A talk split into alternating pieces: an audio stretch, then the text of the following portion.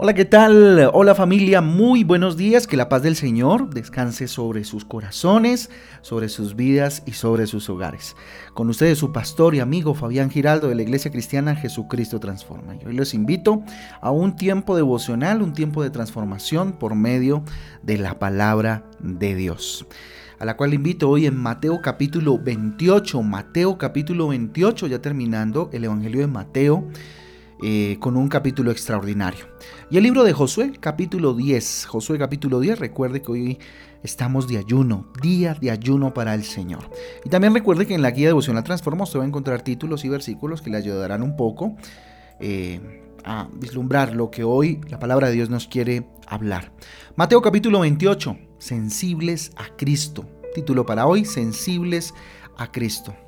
Miren, algo que siempre en este devocional hemos tenido claro es que mientras estemos en este mundo es normal que tengamos dificultades de toda índole y más todavía cuando pues nuestra vida eh, alberga un propósito maravilloso que alcanzar de parte de Dios. Bien lo dice Juan 16:33, recuerden un versículo ya muchas veces mencionado, estas cosas os he hablado para que en mí tengáis paz. En el mundo tendréis aflicción, pero confiad, yo he vencido al mundo, palabras del mismo Jesús.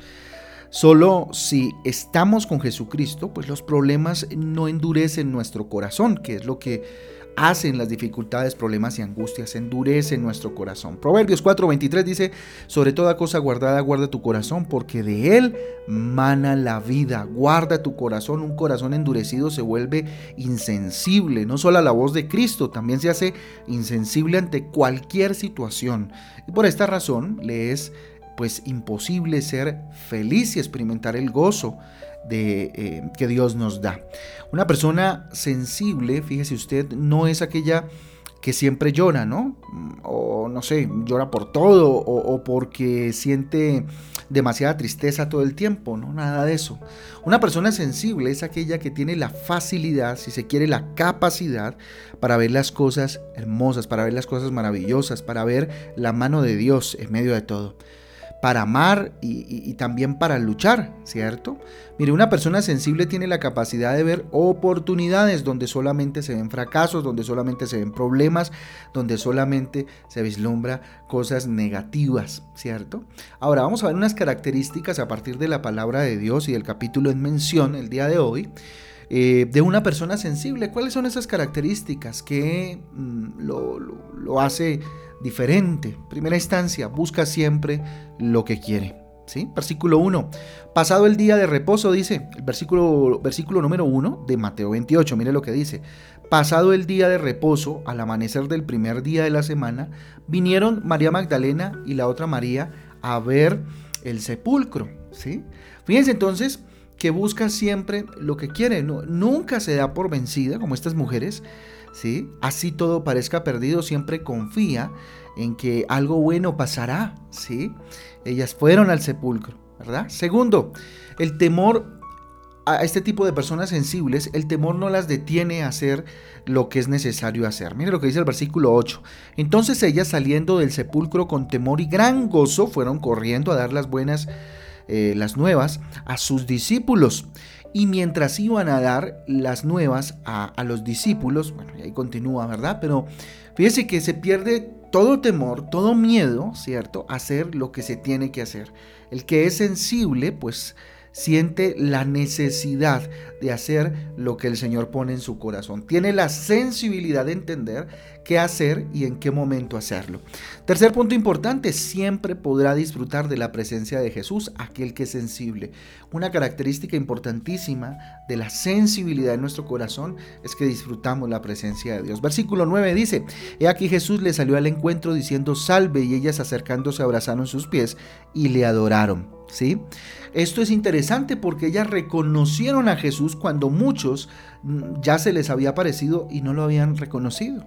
Fíjese que María Magdalena tenía la capacidad de reconocer a Jesús, cosa que no podían hacer otros, cosa que no pudieron hacer otros. Él sí, ella sí lo reconoció. Había una sensibilidad por la presencia de Jesús en sus vidas. Lucas capítulo 24, versículo 13.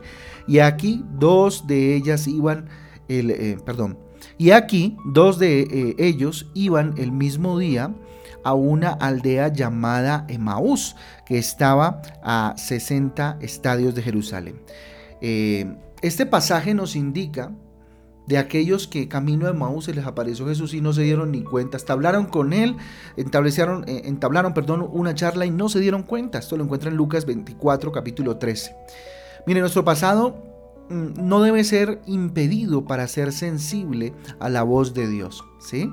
¿A qué me refiero con el pasado? Muchas veces lo que nos ha sucedido en otrora, en otro tiempo, en el pasado, pues hace, por supuesto, que nuestro corazón se endurezca al punto de hacernos insensibles a las manifestaciones de Dios en nuestra vida. ¿sí? Entonces nuestro pasado no puede ser ese impedimento, esa talanquera, ese, ese, ¿cierto? ese muro para, para, para ser sensibles a la voz de Dios y sobre todo eh, a que tengamos una excelente relación con Jesucristo al punto pues que podamos entender, discernir lo que hoy eh, vivimos, ¿cierto? Lo que todos los días vivimos. Lucas capítulo 8 versículo 2 dice, y algunas mujeres que habían sido sanadas de espíritus malos y de enfermedades, María, que se llamaba Magdalena, de la que habían salido siete demonios, ¿sí? Pues entonces que este, e, esta mujer que reconoció a Jesús, tenía un pasado bastante, bastante tenaz.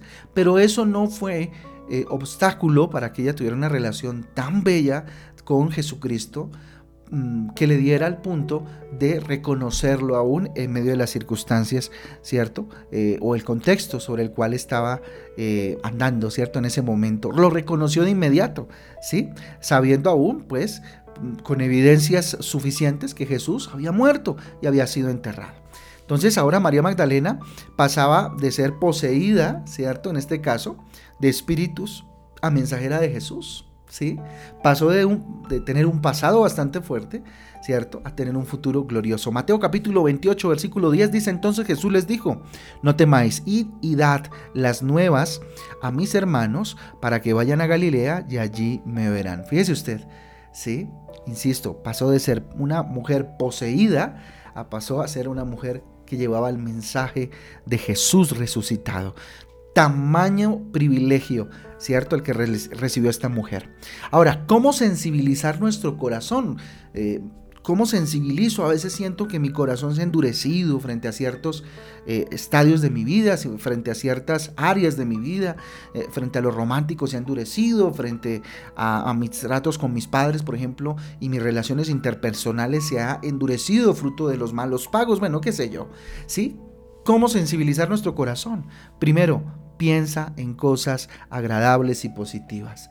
Si tu corazón ha caído en una especie de no sé, de, dureza al punto que, um, pues todo es negativo, todo, todo está mal, ¿cierto? Todo es oscuro, pues piensa cosas agradables, ¿sí? Nuestra mente es la que determina cómo eh, nos queremos sentir de alguna manera, ¿cierto? Tus pensamientos determinan mucho en tu vida. Una persona negativa por lo general tiene endurecidísimo el corazón. Es orgullosa, es muy fuerte, ¿cierto? Frente a las circunstancias porque siempre su pensamiento está en una dinámica de negatividad. Segundo, pídele a Jesucristo que te dé un nuevo corazón. Un nuevo corazón. Estamos empezando un nuevo año, ¿por qué no pedirle a Dios un nuevo corazón, un corazón más sensible, un corazón más blando. Ezequiel 36, 26, versículo por excelencia para hablar de este tema dice, os daré corazón nuevo y pondré espíritu nuevo dentro de vosotros y quitaré de vosotros, eh, de vuestra, perdón, y quitaré de vuestra carne el corazón de piedra y os daré un corazón de carne. Es inevitable que nuestro corazón se endurezca debido a los problemas, circunstancias y angustias de la vida, a las decepciones, bueno, a cantidad de situaciones. Por eso es necesario que Jesucristo cambie nuestro corazón. Y esa debe ser la oración para este nuevo año. Cambia mi corazón, Dios. Tercer punto importante, mantente siempre en oración. Mire, el estar en permanente contacto con Jesucristo hace que nuestra vida sea renovada, transformada todos los días, ¿verdad? Todos estamos expuestos a equivocarnos, por supuesto, sobre todo cuando eh, nos atrevemos a hacer algo diferente. Los que se han resignado a vivir pues de cualquier manera sin luchar, pues no corren el riesgo de equivocarse porque pues se han quedado en su zona de confort. Aunque el solo hecho de, de no hacer nada ya es una equivocación de por sí, ¿sí? Así que nunca permitas que, eh, no sé, nuestra equivocación o las equivocaciones de otros dañen nuestro corazón. ¿cierto? Que si se equivocó tal o cual, ¿cierto? No, eso no afecte tu corazón, ¿sí? Tu corazón, porque el que no falla es Cristo. Si tú te equivocaste, pues pide perdón, arrepiéntete de corazón y vuelve a empezar, ¿cierto? Reconociendo tu error, vuelve a empezar. Si son pues los demás quienes se equivocaron y te dañaron, pues aprende a perdonar y siempre debes pues estar dispuesto a dar otra oportunidad. De esta manera, pues no solo tu corazón será sensible, sino que también podrás vivir en gozo, vivir en paz, vivir feliz, ¿verdad? Por eso les invito a que oremos juntos en esta bendita mañana y le entreguemos este tiempo a Dios. Dios, gracias Padre por este día maravilloso, Dios. A ti ponemos nuestra vida, Señor, para tu gloria, para tu honra, Señor. Aquí estamos, mi Jesús. Dígale Dios, yo quiero hoy aprender, Señor, lo que tú quieres hablar a mi corazón. Pon en mí un corazón sensible, Señor. Hoy busco, bendito Dios, lo que tú me has dado, Papito Santo, y busco, primeramente, te busco primeramente a ti, Dios. Que el temor, bendito Dios, oh Padre Celestial, no me detenga frente a lo que tú quieres de mí, frente a los propósitos, oh Padre Celestial. Permíteme disfrutar tu presencia hasta lo último, todos los días de mi vida, Señor. Dígale, aquí estoy, mi Rey eterno. Quiero ser de aquellos que se caracteriza por tener un corazón conforme al tuyo, bendito Padre. Ayúdame, Señor, en mi mente a albergar pensamientos positivos, pensamientos de fe, Papito Santo, Hoy te pido, Jesús, que me regales un nuevo corazón, nuevecito para este año, Señor, para estrenarlo de acuerdo a tus propósitos, Papito Santo, y que, Señor, pueda mantenerme en constante oración para así desarrollar una relación, bendito Padre, buena contigo, papá. Te damos gracias, pedimos tu bendición para este ayuno del día de hoy. Consagramos este día para tu gloria y para tu honra. Consagramos este día para ti, Señor, para estar contigo.